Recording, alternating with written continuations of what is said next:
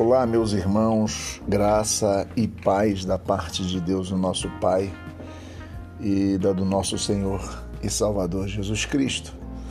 Muito bom dia a todos vocês, que nossa tarde, nossa noite seja igualmente abençoada, que estes dias sejam abreviados, que nós possamos voltar à nossa vida normal Pedimos a Deus que voltemos, mas que voltemos somente quando houver absoluta segurança de que possamos trilhar nossas caminhadas. Que Deus abençoe todos nós em nome de Jesus. Hoje eu quero começar a minha palavra é, fazendo algumas comunicações. Né? Queria deixar aí com você que nós vamos estar fazendo o nosso culto de oração amanhã, quarta-feira, 8 horas da noite e a gente tem feito um momento que realmente a gente tem compartilhado pedidos de oração. Então entre online, nós faremos pelo Facebook, é o local que a gente tem atingido o maior número de pessoas da nossa comunidade. E entre e vamos então trocar ideias, vamos orar juntos, vamos refletir um pouquinho no Evangelho e vamos orar juntos. Queria pedir para vocês é, que é, a segunda, é, segunda comunicação é que quinta-feira nós teremos também 8 horas da noite uma live com a nossa irmã Jennifer. Só que porque é uma live compartilhada onde teremos eu e a Jennifer juntos, nós precisamos fazer no Instagram. O Facebook não está autorizando fazer. Então, no Instagram, 8 horas da noite, nós vamos estar falando sobre viver, né? que junto é sobreviver em tempo de pandemia mas na verdade a gente vai falar sobre viver em tempo de pandemia. Queria convidar todos, avise os amigos aí que a gente possa estar. A Jennifer, ela é psicóloga e vai estar falando um pouquinho sobre determinados tipos de problemas que envolvem a psicologia, que envolve o psicológico de cada um de nós em tempo de pandemia, em tempo de quarentena enfim, nós vamos estar conversando sobre essas questões eu espero que abençoe demais a vida de vocês. Temos tido algumas outras ideias e eu queria contar com as suas contribuições. Você que tiver ideias, você que tiver temas, nós queremos é, produzir alguns conteúdos, não só por aqui, onde tenho feito, não só é, via online, mas pelo canal no YouTube, pelo, pelos canais que nós temos como Instagram e etc mas nós queríamos pedir a você, contribua. Né? Poxa, pastor, nós podíamos falar sobre isso. É, se você tiver um questionamento, uma dúvida sobre determinados temas, mande para mim que eu estarei criando um conteúdo, pedindo pessoas para criar um conteúdo respondendo a estas questões, tá bom? Espero que essas nossas contribuições e esse nosso caminhar juntos continue. Estamos juntos para a glória do eterno Deus. Queremos também avisar que estamos programando fazer uma EBD que seja online. E aí a gente precisa só se ajeitar porque a gente vai estar fazendo ou através de uma live com participação, ou através do Zoom, que é um aplicativo onde nós podemos conversar com diversas pessoas ao mesmo tempo enfim, nós estamos pensando nisso. Nos ajude, aquele que puder nos ajudar, nos ajude para que a gente possa desenvolver esse conteúdo e para que a gente possa juntos é, construir sempre uma reflexão para a glória de Deus, para a glória do Cristo e para a edificação das nossas vidas, tá bom? Deus abençoe a todos vocês e eu já volto com a reflexão na palavra de Deus.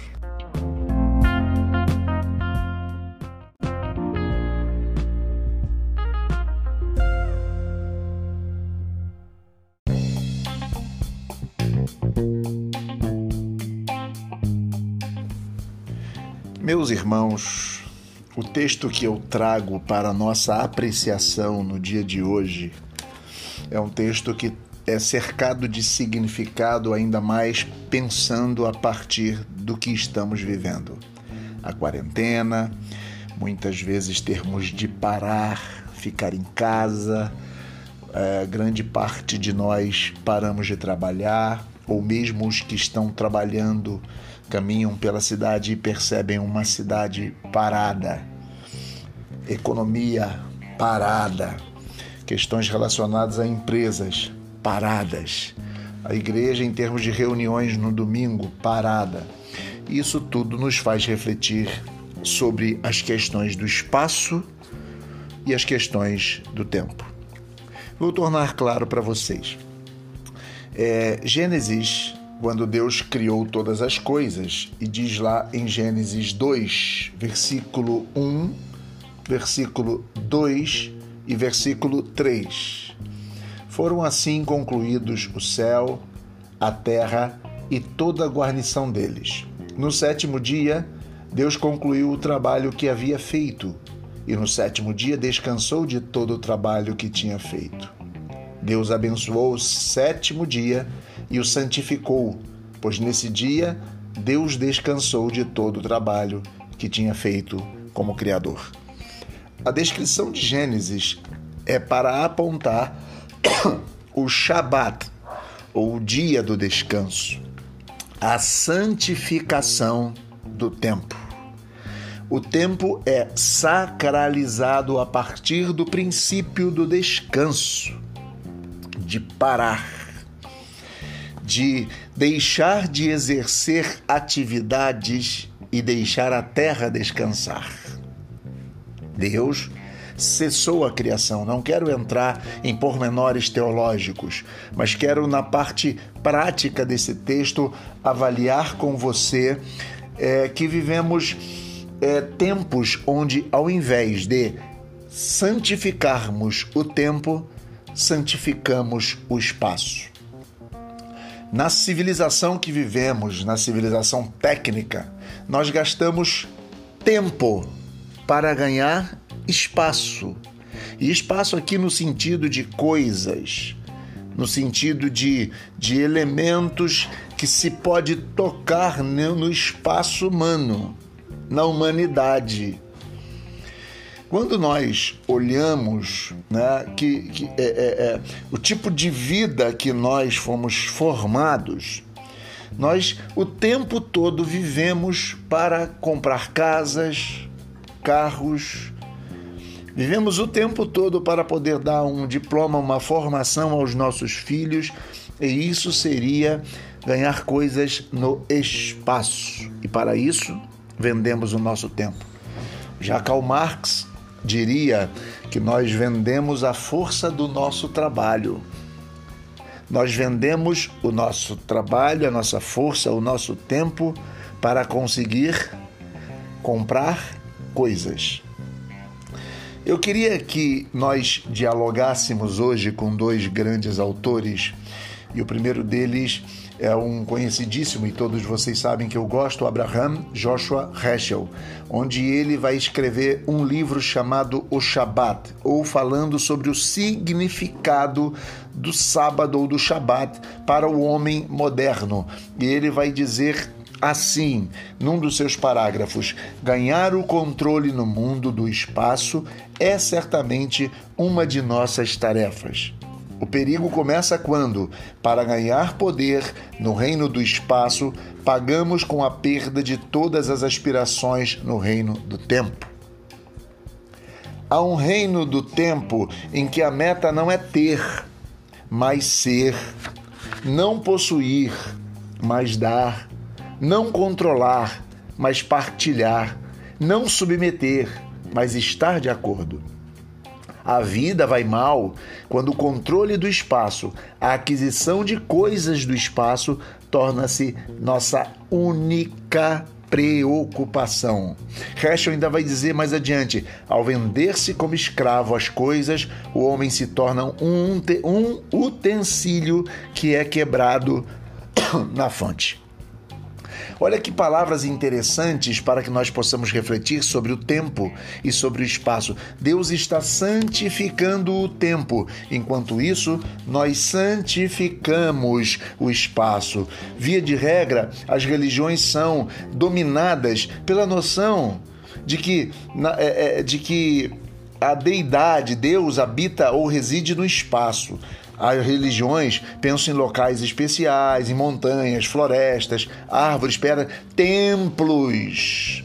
lugares sagrados. Olha como é que as religiões nos afastam da ideia de santidade do tempo e nos colocam na ideia de santidade do espaço. Santidade está associada muitas vezes às questões do espaço. Eu tenho que fazer isso, eu tenho que fazer aquilo, eu tenho que. E geralmente não tem a ver com as questões que relacionadas ao tempo. O Shabat resgata a ideia de santidade do tempo. Deus criou um tempo que é santo. Olha que coisa interessante. Onde está Deus? A religião vai responder, e muitas vezes entusiasmada, que Deus está presente em algum lugar no universo, no céu. E muitas vezes é a ideia para significar um Deus presente no espaço. Mas olha, eu queria chamar a você o seguinte: Deus não é uma coisa, Deus é espírito.